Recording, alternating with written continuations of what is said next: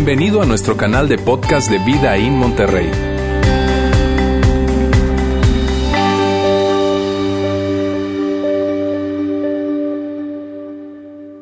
Mejor se trata de cómo tener un año mejor que el año pasado. Y decíamos que independientemente de cómo haya sido el año pasado para ti, porque probablemente que fue un año muy, muy, muy bueno, o, no, pudo haber sido un año que fue lleno de, desafíos, de retos, y, y, híjole, ¿verdad? O una mezcla de ambas, ¿verdad? De cosas buenas, de cosas desafiantes, en fin, independientemente de eso, independientemente incluso de si eres una persona que te gustan las metas, te propones metas o no, no te propones metas, todos decíamos, hace unas dos semanas, decíamos que tenemos algo en común. Y lo que tenemos en común es que queremos que este año sea un mejor año. Queremos que sea un mejor año que el año anterior independientemente de cómo fue el año anterior. Eso era lo que nosotros decíamos, ¿cierto? De hecho, la semana pasada Lauro nos decía algo espectacular que tenía que ver con el hecho de que si tú y yo vivimos aferrados a algo, ese, eso a lo que vivimos aferrados no nos va a poder permitir avanzar en la vida. No nos va a permitir eh, poder eh, vivir esa vida mejor que nosotros queremos para este nuevo año. Lauro nos hablaba acerca de esto y que entonces teníamos que soltar y que eso a lo que nosotros estábamos aferrados podían ser comportamientos, relaciones, podían ser inclusive eh, sentimientos, hábitos que teníamos y que debíamos soltar. Lo que muchas veces tú y yo tenemos el deseo, sí, queremos que, que nuestra vida sea mejor, que nuestra finanza, que nuestra salud, que nuestras relaciones sean mejor, pero si nosotros seguimos aferrados a eso, a lo que estamos aferrados, eso mejor que tanto queremos no va a poder llegar. Y nos hablaba eso la semana pasada Lauro. Ahora, el día de hoy yo quiero iniciar eh, eh, con una pregunta, ¿está bien? Y esta es la pregunta. ¿Qué es mejor que mejor? ¿Qué, ¿Será que hay algo que sea mejor que mejor? Porque al final del día, mejor no necesariamente significa que algo es espectacular, ¿cierto? Porque mejor es, esto está así y hoy en día, ahora lo, lo, mejoré un poquito y es algo mejor. No quiere decir que sea algo espectacular. Entonces la pregunta es válida. Es válida para ti, es válida para mí. ¿Será que hay algo mejor que mejor? ¿Hay una palabra que pueda de repente invitarnos a que, a que, sea algo mejor que mejor? ¿Ah? Y, y, justamente si hay una palabra, o esto es lo que nosotros creemos, esto es lo que yo creo, y es lo siguiente. Un año grandioso es mejor que un año mejor. Un año grandioso es mejor que un año mejor. Un año, tú sabes, grandioso, lleno de, grandeza. Y, cierto que, mírame, si yo te preguntara a ti, tienes que elegir. Y si yo te preguntara a ti, a ver, tienes que elegir, y si yo te preguntara, ¿qué prefieres tener? ¿Un año mejor que el año pasado o un año grandioso? ¿Qué me dirías tú? Cierto que grandioso es más atractivo. Cierto que naturalmente cuando pienso en un año mejor o pienso en un año grandioso, definitivamente pienso, bueno, si tengo que escoger entre los dos, definitivamente quisiera un año grandioso. Eso es lo que yo quisiera. Y, está bien, no, no está mal quererlo, un año grandioso. Ahora, si tú y yo estamos de acuerdo con eso, en que, en que un año grandioso va a ser mejor que un año mejor, entonces la pregunta que tenemos que hacernos es la siguiente. ¿Hay alguna forma de hacer este año nuestro año más grandioso al ser una mejor persona? Porque no se trata entonces de hacer a un lado eso que hemos venido hablando de ser una mejor persona, no, sino que siendo una mejor persona, hay, hay una manera en la que siendo una mejor persona, tú y yo podamos tener un año realmente grandioso. Hay una, hay una manera y definitivamente si la hay, y mírame bien, eso, eso es, ese es el deseo que yo tengo en mi corazón. Cuando yo, cuando yo pienso en ustedes, pienso en las familias, en los matrimonios, cuando hablo con Dios y le pido a Dios por todos ustedes, una de las cosas que yo definitivamente traigo a mi conversación con Dios es, Dios, que ellos puedan crecer, que todos puedan ser mejores personas, mejores matrimonios, mejores familias, mejores padres y que puedan tener un año grandioso. Y esto es posible, claro que sí es posible. Sí es posible tener un año grandioso y hoy se trata de eso. Hoy vamos a hablar acerca de cómo puedo yo realmente tener un año grandioso. Y, lo que vamos a hacer es que vamos a ver un episodio en la vida de Jesús y sus discípulos en, las que estaban, en los que estaban hablando y se, se generó algo allí muy particular, ¿verdad? Y que allí Jesús nos va a entregar una enseñanza, una clave, la clave, definitivamente no, no, no me equivoco en decir esto, la clave para tener un año grandioso. Y mírame, cuando yo leo los evangelios, que son esas biografías de Jesús, ¿sabes? Mateo, Marcos, Lucas y Juan, que son, no es más que las biografías de Jesús. Cuando yo empiezo a leer esto, yo y veo las enseñanzas de Jesús, digo, wow, esta está increíble. Y luego veo otra, no, no, esta es la mejor. Y luego te descubres otra, no, no, no, esta es que es difícil escoger cuál es, cuál es mejor que otra. Pero esta, sin duda, para mí es una de las que más me gusta a mí. ¿Está bien? Así que vamos a hablar acerca de esto ahora. Jesús y sus discípulos. Sabes, los discípulos eran esos doce hombres que estaban y que seguían a Jesús a donde él iba a donde él estaba, viajaban con él, comían con él, acampaban con él, lo siguieron durante varios años, estaban todo el tiempo con él y, y había mujeres que eran discípulos, sí, también había mujeres que eran discípulos de Jesús, no están en estos doce, eh, que es un círculo como más cerrado, más, más cercano con, con Jesús, por un tema cultural del momento, no por otra cosa más, ¿está bien? Ahora, ellos eran esos doce hombres, te digo, y ellos eran celebridades. Ellos se habían convertido en verdaderas celebridades del momento, donde los discípulos estaban, híjole, ellos llamaban la atención, los discípulos de Jesús. Eran vistos, la gente se acercaba a hablar con ellos, se acercaba para que oraran por ellos, para pedirles consejos a ellos, eran unas celebridades. Ahora, no siempre fue así. De hecho, los discípulos no venían de familias influyentes de la sociedad en Jerusalén y entonces por eso ellos llegaron a ser influyentes. Para nada. No, de hecho, mírame bien, en ese tiempo, cuando, cuando alguien quería ser influyente, ¿sabes? Ser una persona con poder, con influencia. Hoy en día, hoy en día si yo pienso en, alguien que quiera ser influyente, pues tiene que, se va por, tal vez, ¿por qué? Por, por las artes, por, por, la música, o va a ser un, un, músico, un cantante, un deportista, un actor, una, una persona de política, o tal vez un empresario exitoso y tienen esa influencia y tienen ese poder. Está bien, y por eso es normal que, que hoy en día puede ser que los chavos, ¿verdad? Cuando quieren soñar mirando hacia adelante, puede que quieran ser un influencer o algún este, artista, qué sé yo. En ese tiempo los chavos querían ser rabinos. ¿Por qué? Sí, sí, sí, en medio de la cultura judía. Querían ser rabinos porque el ser rabino era el que te daba la influencia y el poder, no otra cosa más. No era, en ese tiempo no es que había, tú sabes, el, el, artista, el cantante, así que no, no, no, el que quería realmente influencia y quería poder tenía que estar conectado con el templo judío. Y por eso ellos lo querían. Así que cuando ellos nacieron, cuando los discípulos nacieron, ellos quisieron ser rabinos. Y para ser rabino era complicado. Porque tenías que aprenderte completamente la ley, completamente la ley, que son esos cinco primeros libros de la Biblia. Y luego tenías que aprenderte toda la demás literatura judía. Y tenías que a partir de los años ir estudiando, estudiando estudiando. Y en algún momento del camino ellos se fastidiaron. Y dijeron, nada, yo no puedo, ya no alcanzo. Está bien. Y eso fue lo que pasó con ellos y se dedicaron a otras cosas. Ahora, ellos, aunque se habían dedicado a otras cosas, nada que eran influyentes, nada que tenían poder, terminan siendo, teniendo una gran influencia y siendo unas celebridades. ¿Por qué? Porque ellos eran discípulos del el hombre del momento. Jesús era el hombre del momento. Es increíble cuando tú lees los evangelios, que te digo, son esas, esos libros que hablan acerca de la biografía de Jesús, y tú te pones a dar cuenta la cantidad de veces que aparece la palabra multitudes, multitudes y multitud que, seguían a Jesús, te asombras, miles de personas le seguían y los discípulos estaban con ellos, estaban, perdón, estaban con Jesús. Por lo tanto, cuando los discípulos llegaban a un lugar, a, una, a, una, a, un restaurante, algún, algún, algún pueblo, alguna ciudad, en fin, ellos, la gente que estaba alrededor y los veía, mira, son los discípulos de Jesús. Así, son los discípulos de Jesús. ¿Sabes? Eso empezó a suceder y empezó a suceder y ellos eran realmente unas celebridades. Entonces ellos, sus vidas realmente eran vidas mucho mejor de lo que habían sido años anteriores. Ellos estaban en el perfecto anonimato y ahora eran unas celebridades. Pero llegó un momento en donde ellos empezaron a decir, híjole, yo quiero algo más. ¿Habrá algo mejor que mejor? Porque mi vida hoy en día es mejor a como era hace cuatro o cinco años atrás. Pero ¿habrá algo mejor que mejor? Y entonces ellos empiezan a tener esa inquietud. Y en medio de esa inquietud es que vamos a ver ahorita nuestra historia. Ellos estaban rumbo, caminando con Jesús, rumbo, viajando hasta Jerusalén. Y en ese viaje, ese viaje fue un viaje muy interesante. ¿Por qué? Porque ellos sabían que iban a ir a Jerusalén y que los líderes religiosos estaban esperando a Jesús para apresarlo. Así es que yendo hacia allá había una una cosa de, de, emociones, una mezcla de emociones, porque sabían, vamos a Jerusalén, Jesús lo van a atrapar allá.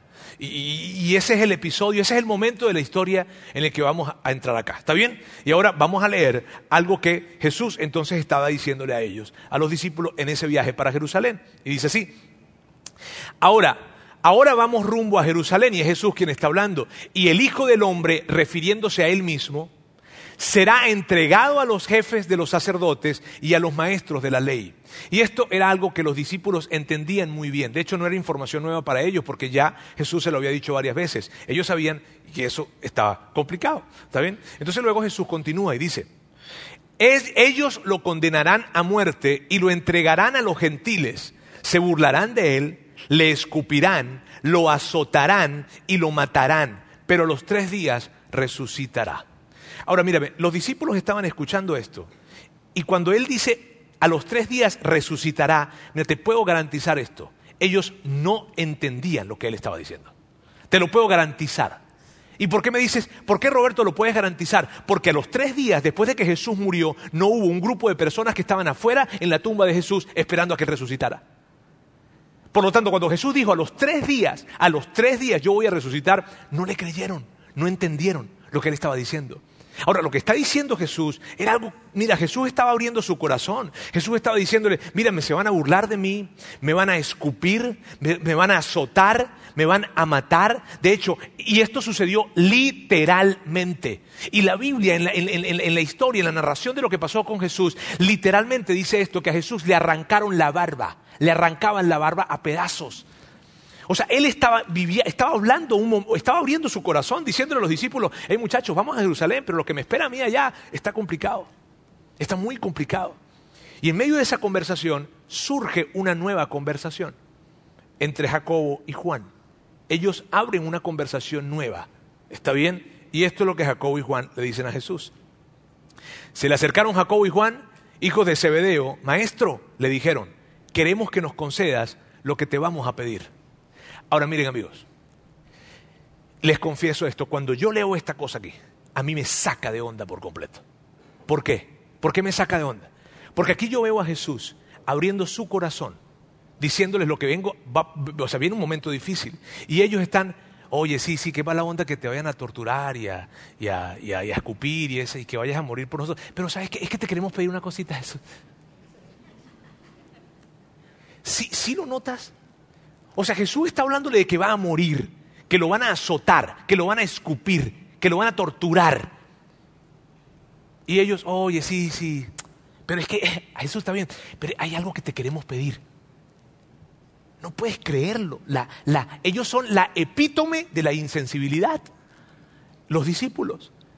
Y entonces Jesús les contesta, ¿qué quieren que haga por ustedes? Y esto es increíble de Jesús. Si yo hubiese sido Jesús. O sea, porque imagínate esto. O sea, sí, además de morir por ustedes, ¿qué quieren que haga? ¿Ah? ah, o sea, mamás que están acá, imagínate esto, te levantas en la mañana, le preparas el desayuno a tu chavo, a tu chamo, a, tus hijos, ¿verdad? Este, y le preparas el lonche para que te lo lleves, para que te lleven a la, comidita, y lo llevas para allá, y luego lo buscas, y lo llevas para las academias, para una, para la otra, probablemente para una piñata, para una, fiesta que tenían, y les ayudas a 20 mil cosas que tienen que hacer en el día, llegas al final del día ya queriendo arrodillar, o sea, llegas de rodillas a la cama ya para querer, y de repente tu hijo te dice, mamá, ¿me puedes ayudar con una cosita? Más todo lo que te ayudaba en el día. Ah, ¿Sabes? Ahora aquí está Jesús diciéndole, yo voy a morir por ustedes. Sí, ¿qué otra cosita más quieres que haga por ustedes? No. Jacob y Juan tenían una petición y tenían algo en la mente. Y le dicen a Jesús, concédenos que en tu glorioso reino uno de nosotros se siente a tu derecha y el otro a tu izquierda. Ah, y lo que le piden. O sea, yo creí que, o sea, tú pudieses creer, oye, le vamos a pedir algo muy importante, ¿cierto? Pero le piden que me siente a la derecha y que mi carnal se siente a la izquierda. Óyeme, mira, mírame esto. Sí, sí, sí, sí, sí, porque aquí Jesús les está diciendo, óyeme, yo voy a morir, voy a morir. Sí, sí, Jesús, está bien que tú vas a morir, pero ¿sabes qué? En ese reino que tú nos has dicho que tú vienes a hacer, en ese reino que tanto nos has, hablado, de que vas a levantar aquí, oye, ¿nos pudieses dar los carguitos más importantes del reino? A mi carnalito y a mí, sí, secretario de Estado probablemente, no sé, este, secretario de, la, tesorero de, la, de, ese reino. ¿ah?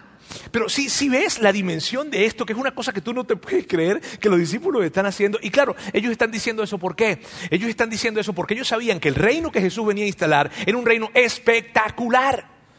¿Y por qué lo sabían? Porque ellos habían visto de primera mano, primero la cantidad de personas que estaban siguiendo a Jesús. Miles y miles de personas le seguían. Ellos habían visto como en una oportunidad Jesús estaba caminando por, un, por, un, lugar, por un pueblo donde estaba llegando y de repente un ciego empieza a gritar, Jesús, Jesús, Jesús, sáname, sáname, fin, necesito, te necesito. Y de repente Jesús agarró, se detuvo y el tipo vio. Ellos vieron de primera mano cuando Jesús en una oportunidad estaba caminando en medio de una multitud y una mujer tocó, tocó su ropa y se sanó. Ellos vieron de primera mano cuando Jesús agarró y se levantó enfrente de una gran tempestad que había y le dijo a los vientos, silencio.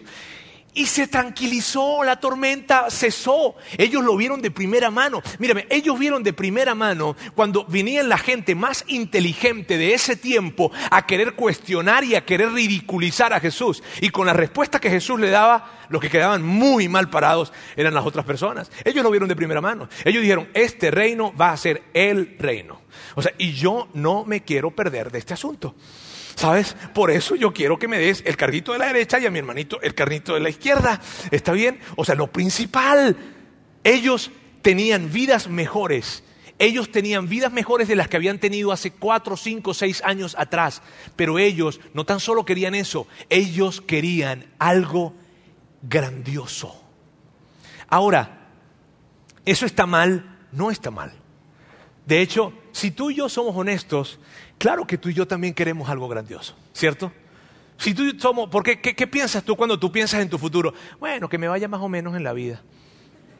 No, tú quieres algo grandioso, ¿cierto? Así es que no está mal que ellos hayan querido algo grandioso, porque tú y yo también, yo les soy honesto, yo quiero algo grandioso. Definitivamente, yo quiero, y tú y yo queremos algo grandioso. Aquí están estos, estos, discípulos que quieren algo grandioso, pero la, conversación está girando muy interesante. De hecho, sucede algo eh, gracioso después, porque recuerda, ellos, ellos son Jacob y Juan, que son dos, pero faltaban cuántos? Diez. Diez puntos en teología a todos acá. Excelente. Ahora, miren bien, faltaban otros diez. Y esos otros diez estaban por allí y sucedió algo muy gracioso. Mira lo que sucede. Dice, cuando los otros diez discípulos oyeron lo que Santiago y Juan habían pedido, se indignaron. Ahora, pero no crean que se indignaron porque ¿cómo le vas a hablar a Jesús así? O sea, no te estás dando cuenta que, Jesús nos está hablando acerca de que va a morir y ustedes salen con que pidiéndole cosas. No se indignaron, no se indignaron por eso. Se indignaron por eso porque se les adelantaron. O sea, sí, sí, sí, se indignaron por eso porque ellos les pidieron algo que ellos querían para ellos. Y estos vatos se les adelantaron. Ahora, imagínate la escena, ellos están indignados en esa situación. Y entonces, ajá, ustedes a la derecha y a la izquierda, y nosotros para dónde, para atrás. Ok, ¿dónde vamos a estar en ese reino? Ajá, esa es la situación que está pasando. Ellos se indignan por eso. Jesús está viendo todo ese cuadro de sus increíbles, maduros discípulos, ¿verdad? Y los está viendo allí y él dice, esta es una increíble oportunidad para una enseñanza. No puedo perder este, este momento. Así era Jesús. Sacaba enseñanzas increíbles en esos momentos tan especiales. Y entonces Jesús abre ese momento de conversación para hablar con ellos acerca de lo que es grande. Para hablar con ellos de la verdadera grandeza. Y esto es lo que dice Jesús. Ustedes saben que los gobernantes, los gobernantes de este mundo tratan a su pueblo con prepotencia y los funcionarios hacen alarde de su autoridad frente a los súbditos. Ahora, ellos, mira bien, ellos dicen, ellos claro que ellos sabían, por supuesto que ellos sabían eso, tenían toda la vida viendo eso. Ellos sabían que, los gobernantes tenían una gran autoridad y que habían súbditos alrededor de ellos, tratando de, tú sabes, que estén con ellos allí, sirviéndoles, en fin. Ellos sabían eso. De hecho, ellos sí, claro, Jesús, claro que lo sabemos. De hecho, eso es lo que nosotros queremos. O sea, cuando nosotros, o sea, al entender de que tú vas a hacer un nuevo reino y que hay cargos disponibles, porque en un nuevo reino van a haber, ¿cierto? Una nueva, en una nueva este, administración hay cargos disponibles. Y ellos están cerca de Jesús. Y si nosotros queremos esos cargos, porque eso es lo que hemos visto, los gobernantes y los funcionarios que probablemente nunca nosotros tuvimos la oportunidad de estar en ese lugar, ahora sí la estamos teniendo porque tú estamos al lado de ti, ¿verdad? Entonces, híjole, nosotros queremos esos carguitos. Claro que queremos eso, claro que queremos esa, toda esa autoridad y que han tenido y que hemos visto. Eso es lo que queremos. Y entonces Jesús está a punto de hablarles a ellos de lo que es la verdadera grandeza y les dice, pero entre ustedes no debe ser así. Al contrario, el que quiera hacerse grande entre ustedes. Y mira esto, esto es súper interesante. ¿Por qué? Porque Jesús no tenía problema de que ellos quisieran hacerse grandes.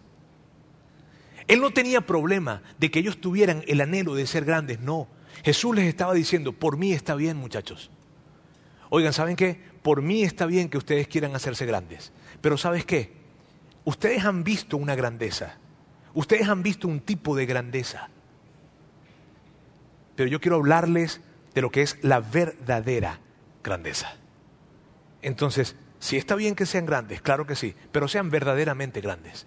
Yo me imagino ese cuadro, como cuando tú le dices a tu papá, probablemente eh, y que estás pequeño, o, tus hijos, ¿verdad? Te dicen, papá, papá, quiero ser grande. Y tú de repente le dices, sí, hijo, quiero que seas grande, pero quiero que seas verdaderamente grande. Y eso es lo que está pasando allí con Jesús. Vamos a volver al texto entonces. Pero entre ustedes no debe ser así. Al contrario, el que quiera hacerse grande entre ustedes deberá ser su servidor. Y el que quiera ser el primero deberá ser esclavo de todos. No me puedo imaginar la cara de los discípulos. O sea, ¿cómo crees tú que... ¿Ah? Sí, ellos estaban confundidos, porque ellos querían esa autoridad que permitía que hubiese gente alrededor de ellos sirviéndole y todo eso. Entonces ellos están diciendo, ya, Jesús. Está la gente grande y está la gente que, es, que, no es grande y la gente que no es grande le sirve a la que es grande. y nosotros queremos este, este, no queremos este, queremos este. ¿Sabes Jesús? Eso es lo que nosotros queremos. Y por eso te estamos pidiendo que queramos, que, queremos esto. Y cuando tú nos dices, ¿cómo es esto de que, que quiere ser grande? Que le sirva. Y el que quiere ser primero, que sea esclavo. A ver, ¿y cuántos, cuántos no queremos ser primero? ¿Ah? Todos queremos ser primero. ¿Acaso tú has soñado, ay, yo quiero ser tanto el segundo? No, todos queremos ser primero. Y Jesús está diciendo, ¿tú quieres ser primero? Excelente, sé esclavo de todos. ¿Qué? Que eso sacó de onda por completo. ¿Y por qué saca de onda por completo a los discípulos eso? ¿Por qué? Porque de lo que Jesús les estaba hablando era de la verdadera grandeza. No de la grandeza que viene de afuera, no de la grandeza que viene de un título, de posición o de tener algo y una grandeza que es temporal, no. Jesús les estaba hablando de la grandeza que viene de adentro, de la que se forma acá, de la que trasciende, de la que no tiene que ver con que tengas, con que sepas o con que hagas, sino tiene que ver con que seas. Y Jesús les estaba hablando de esa verdadera grandeza. ¡Wow! Allí, y sabes, tú y yo entendemos bien esto. Amigos, esto no es nuevo para ti ni para mí. ¿Por qué? Porque si yo te preguntara a ti en este momento, si yo te preguntara, piensa en alguien que sea grande en tu vida. Si yo te preguntara, piensa por un momento en alguien que sea grande en tu vida. ¿Cierto que no pensarías en el que tiene más títulos, más conocimiento, más poder y más cosas? Sino que probablemente esa persona que es tan grande para ti es esa persona que más te ha servido. Y eso no tiene que ver con títulos, con logros, ni con, ni con, tener cosas. Tiene que ver con ser y tiene que ver con servir. Si yo te pregunto quién es una persona grande en tu vida, tú dirías, sabes, esa persona grande en mi vida es esa que más me ha servido. Y tú le colocarías nombre a esa persona. Y sabes, esas personalidades son las que hoy en día nosotros celebramos. Pues esa es la razón por la cual nosotros celebramos tanto a una, Madre Teresa. Esa es la razón por la que nosotros celebramos tanto a un Martin Luther King, porque fueron personas que dieron sus vidas en servicio a otros. Y por eso los recordamos con, tanto, con tanta honra y con tanta dignidad. Y Jesús está hablando con ellos. Ahora, Jesús les está diciendo esto a ellos. Jesús les está diciendo, mírame bien, mire, ustedes quieren ser grandes y yo quiero que lo sean. Pero, pero, no se trata de lo que ustedes creen que es grandeza. La verdadera grandeza, la que, la que tú, en la que tú realmente te sientes grande, no tan solo tienes algo que los demás ven, sino que te sientes realmente con una gran grandeza, ¿verdad?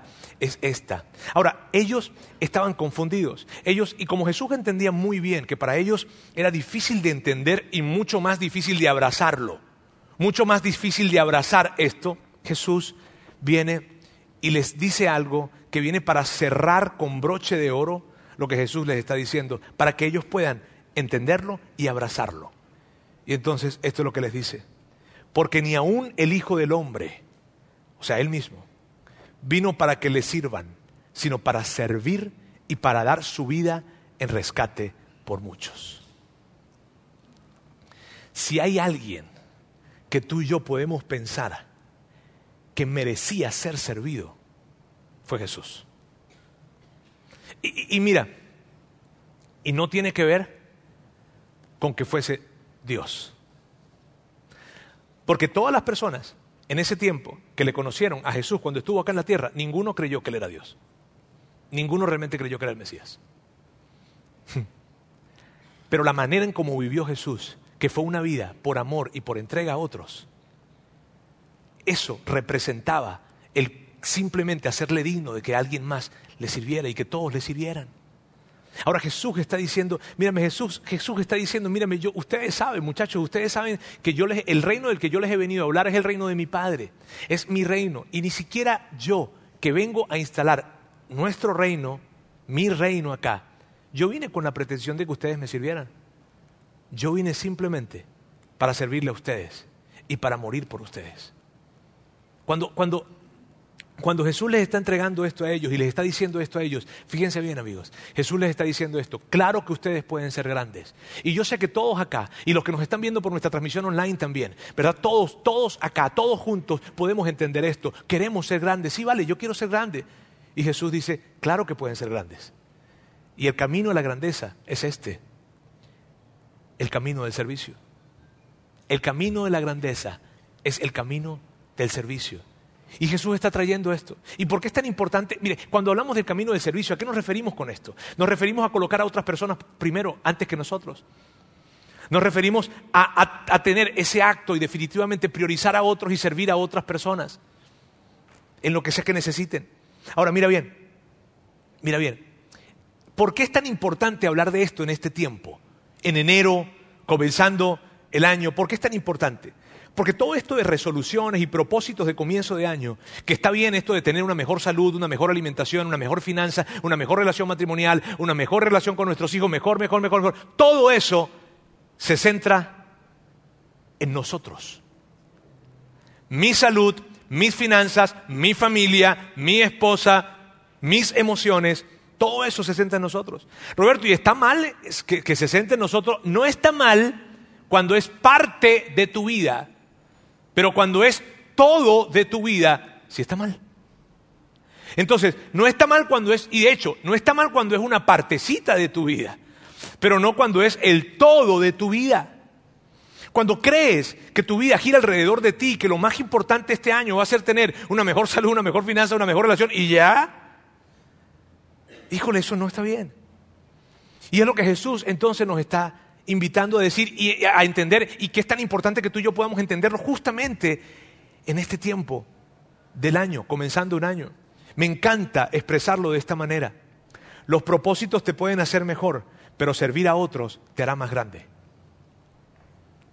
Los propósitos te pueden hacer mejor, pero servir a otros te puede hacer más grande. Y pregunto, ¿qué quieres ser? ¿Mejor o más grande? Y, mira, yo, sé que, yo sé que tú puedes escuchar esto y tú puedes pensar, bueno, Roberto, eso es algo como medio romántico, ¿no? O sea, estoy en una iglesia, se supone que en una iglesia me hablen de estas cosas. No, no, no, no, no, por favor, yo no quiero dejarme malinterpretar ni que te vayas a confundir con esto, porque esto es una realidad. De hecho, piensa por un momento en esto. Piensa por un momento, ¿cómo se vería tu familia si en tu familia, cada miembro de la familia tenga esta actitud? ¿En qué te puedo servir? ¿Cómo se vería tu familia? Si tus hijos llegaran y te dijeran, papá, mamá, ¿en qué te podemos servir? ¿Qué quieren? ¿Cómo, se vería tu matrimonio si tu esposa te dijera, mi amor, yo existo para servirte? Sería el mejor matrimonio del mundo, hombre, ¿sí o no? Amén, dicen por aquí. Mira, mira bien. Mujeres, mujeres, ¿cómo sería tu casa si tu esposo te dijera, mi amor, en mi vida tengo un propósito, uno solo, servirte a ti? Ah, mírame, la carita se les iluminó. ¿Cómo sería tu trabajo si en tu empresa tus líderes, tus jefes, tus directores, la mesa directiva, el principal propósito que tuviese la empresa no es poder tener, eh, no es poder generar valor, sino dar valor a sus empleados y servirle a todos. ¿Cómo se vería la empresa? Mira, hace años yo, yo dedicaba mi vida, eh, hoy en día lo hago muy, muy poco, pero antes lo hacía bastante, era mi principal actividad, era participar en temas que tenían que ver con desarrollo de programas de liderazgo y temas de liderazgo, mentoreo, coaching, en fin.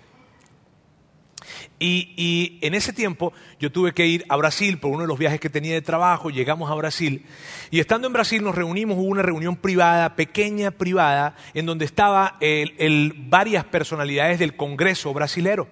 El presidente Lula, quien era el presidente en ese momento, Lula da Silva, envió a una persona muy importante del Congreso para esa junta como su representante. Porque, y él, estamos allí, estamos en la, conversación, todos allí, disfrutando, y de repente yo iba con el doctor Maxwell, quien era la persona que nosotros hacíamos equipo, y él era la personalidad. Entonces, este, este hombre de Brasil, ¿verdad? Eh, enviado del Congreso, enviado por el presidente, eh, llega un momento en donde él pide que por favor hagan silencio porque él quería hacerle una pregunta al doctor Maxwell que el presidente le había encomendado. ¿Está bien? Entonces este hombre llega y le dice, doctor Maxwell, el presidente me pidió hacer para usted una pregunta. Se los traduzco, ¿está bien? El presidente me pidió hacer una pregunta para, para usted, eh, doctor Maxwell. Entonces, sí, cómo no.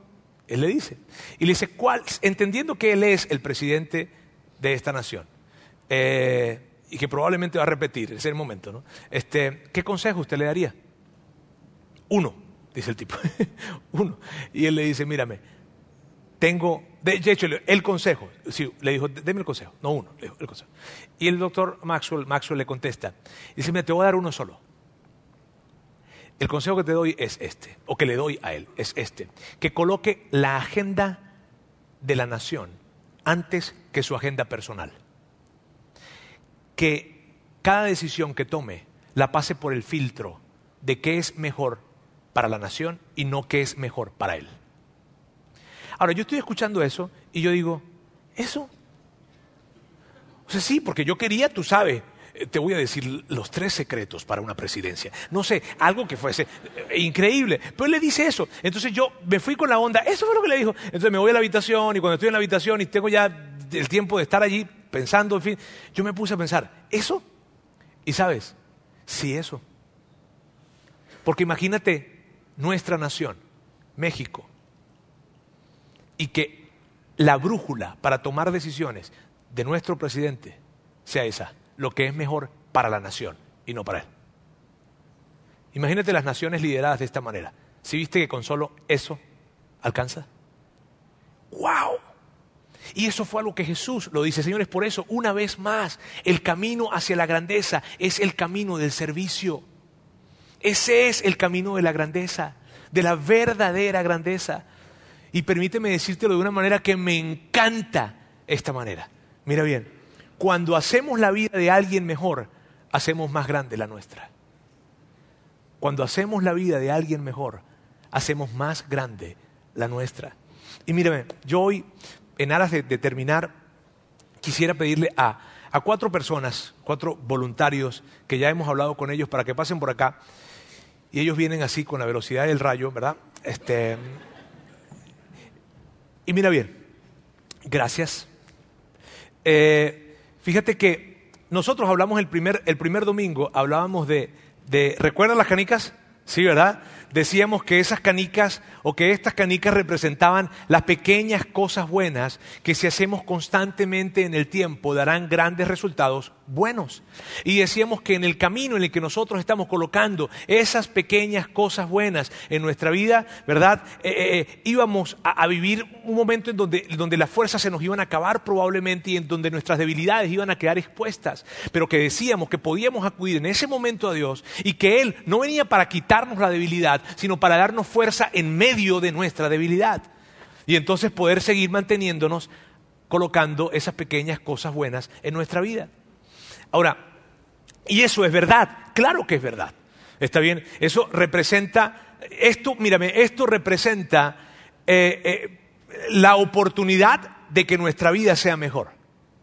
Pero esto también representa la oportunidad que la vida de alguien más sea mejor también lo representa. Ahora mire, aquí están ustedes cuatro, ¿verdad? Y cada uno de ustedes, permíteme regresarte tu vida, ¿verdad? Este, cada uno, ya vamos un momentito, no te me adelantes, ¿verdad? Este, mírame bien, aquí cada uno de ustedes, esta, esta representa sus vidas. Y sus vidas están llenas de pequeños actos de servicio.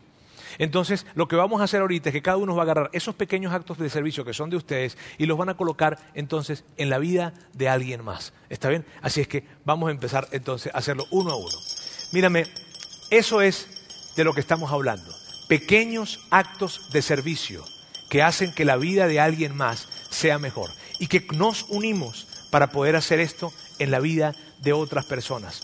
Mira bien, en la vida de ellos, especialmente de ellos, esto es una realidad, ni siquiera es una representación. Por aquí tenemos una voluntaria de Off Street, un voluntario de Inside Out, que son voluntarios de nuestros ambientes de familia, y ellos en la semana ellos sacan de su tiempo pequeños actos de servicio para platicar, para planificar, para organizarse, para poder estar con sus hijos, con muchos de sus hijos, entregándoles pequeñas semillas que se conviertan en verdades que Dios tiene para ellos y que crezcan entendiendo esto. En el caso de, de, playera azul de Miguel y acá la playera verde que tiene que ver con conexión, esto tiene que ver con qué? Tiene que ver con personas que programan, que planifican, que sacan del domingo, el increíble domingo que no quiero que me lo toquen porque el domingo, y sacan de su tiempo como pequeños actos de servicio para construir este lugar, para que este lugar esté limpio, para que esté bueno, para que las sillas estén en su lugar, para que huela bien, para que todo esté adecuado y que entonces más personas puedan conectarse con Dios. Entonces, señores, esto que está aquí es grandeza.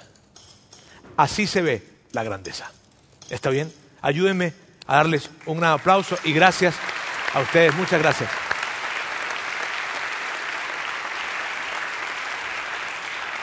Ahora mira bien,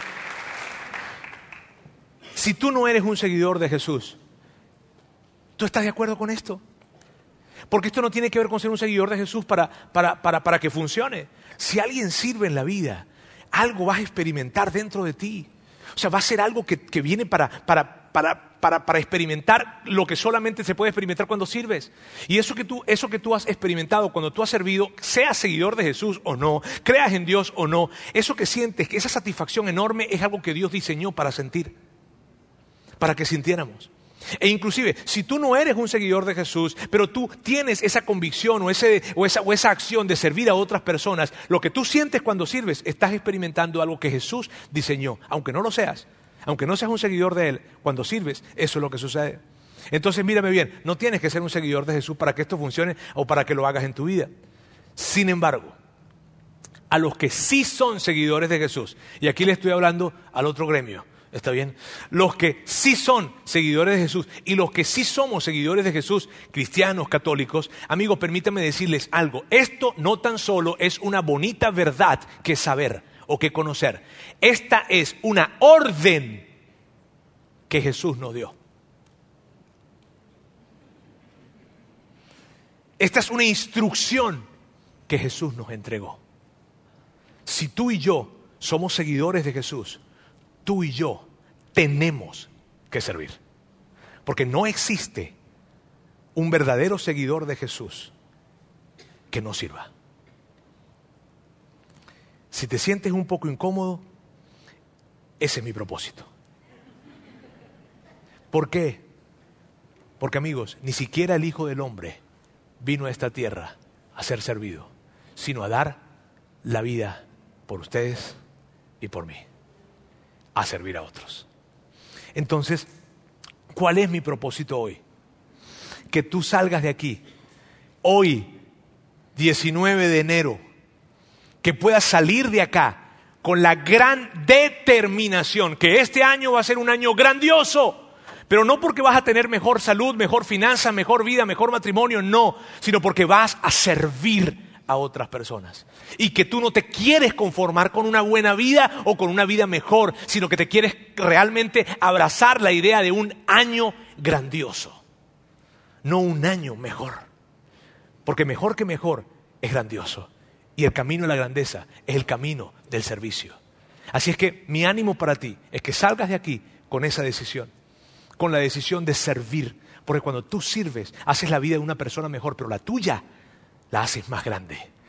Eso es espectacular. Ahora mira bien, hay muchos lugares donde tú puedes servir. Hay muchas organizaciones, lugares, personas, amigos, vecinos, en fin, donde tú puedes servir, te lo puedo asegurar. Pero yo tengo que decirte esto, está bien, este lugar es un excelente lugar para servir. Excelente, de los mejores que hay para servir. Te quiero decir esto, ¿y por qué estoy convencido de esto? Mírame bien, ¿por qué estoy tan convencido de esto? Estoy convencido de esto porque aquí unimos nuestros esfuerzos, nuestros recursos y nuestros talentos para que otras personas que no conocen a Jesús, que no les gusta la iglesia, que detestan la iglesia, puedan venir acá. Porque lo que queremos hacer juntos, lo que hacen ellos cuatro que estaban acá y muchos más que estamos acá, es hacer una iglesia que sea atractiva, especialmente a las personas que no les gusta la iglesia.